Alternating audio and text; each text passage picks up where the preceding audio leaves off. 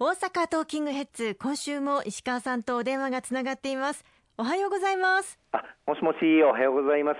あの東京から参議院議員の石川博隆です。いつもありがとうございます。よろしくお願いします。早速なんですけれども石川さん。安倍首相は14日に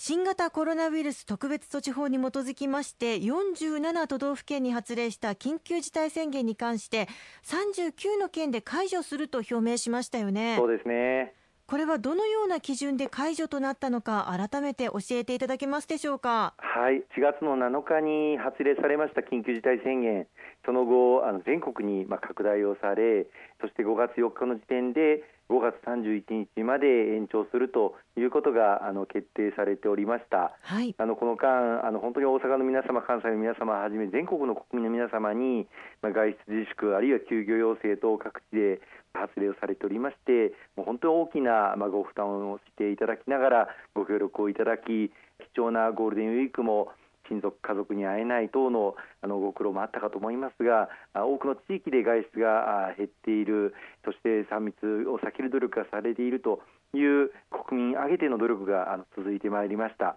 はい、おかげさまでこの緊急事態宣言が出されている地域での新規感染者数の減少が数字として見えてくるようになりまして、えー、特に一時期は本当に逼迫をしていた医療体制もまだまだ十分にとは言えませんけれども少しずつあの余裕が出てくるようになったということを受けて今回、まあ、5月31日までの緊急事態宣言だったんですが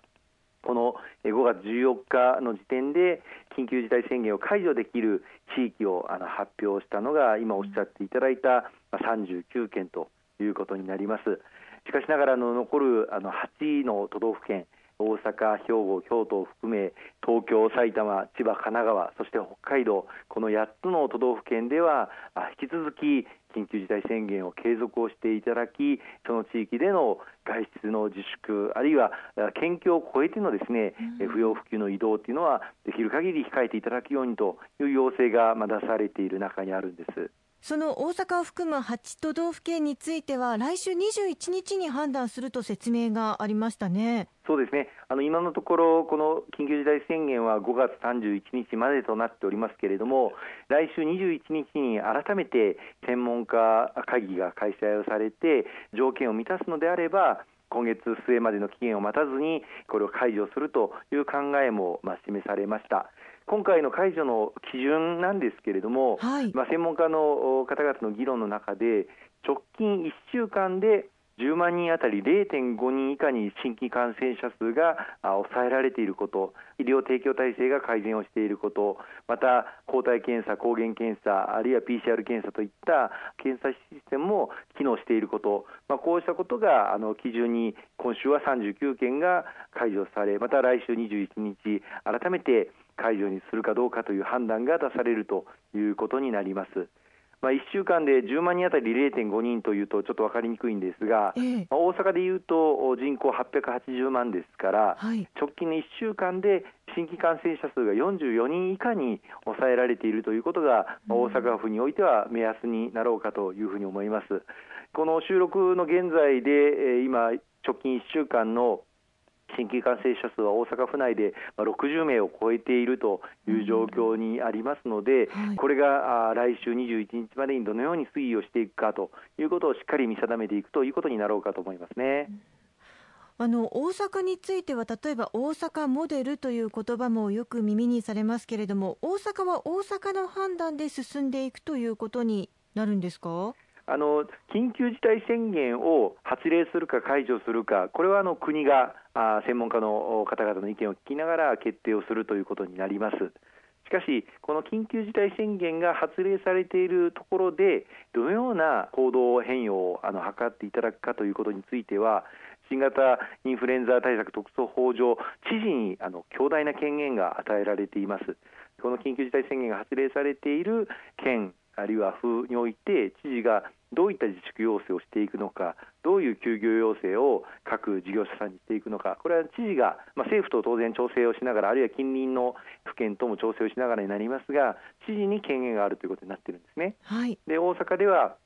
大阪府知事がこの緊急事態宣言下で与えられている権限に基づいて、休業要請をまあ解除する基準というものを発表されていて今回、まあ、緊急事態宣言自体はあの継続ということになりますがその下でどのような事業者に休業要請を継続するかということの基準を示していたのがいわゆる大阪モデルというものです。うんこの大阪の基準に基づいて休業要請についての段階的な解除というものが打ち出されているんですが引き続き大阪府またお隣の兵庫県京都府は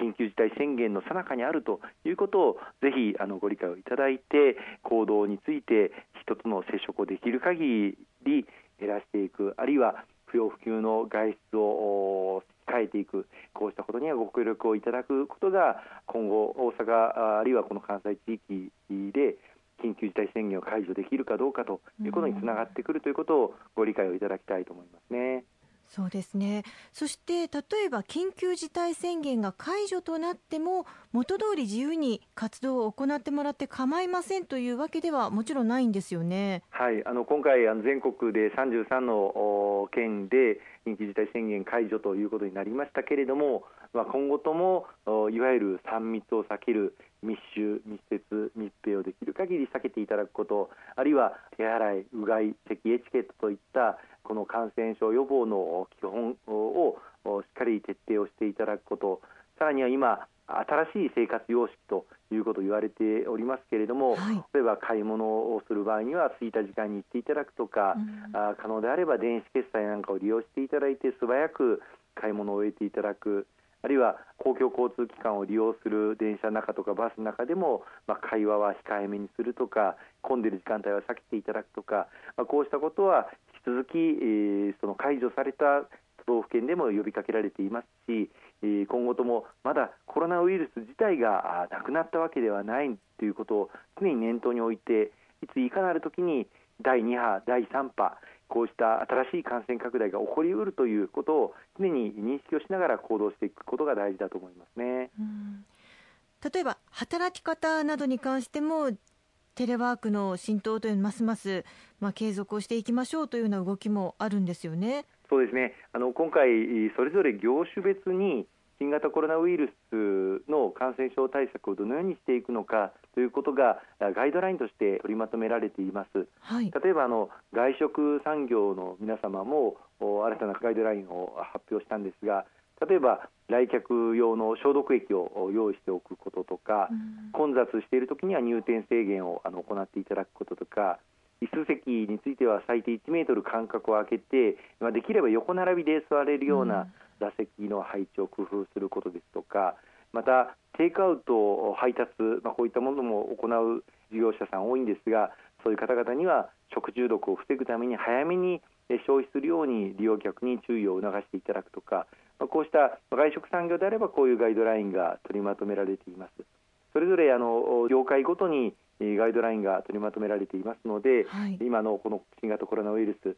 緊急事態宣言が解除されたところあるいはされてないところにおいても新しい生活スタイルあるいは新しい仕事の在り方テレワークも含めてですね、ええ。できることは積極的にやっていただく。そしてそれを国としてもまた地方自治体としても全力で応援していく。そのための予算措置等もしっかりと盛り込んでまいりたいというふうに思っております。ありがとうございます。後半も引き続きよろしくお願いいたします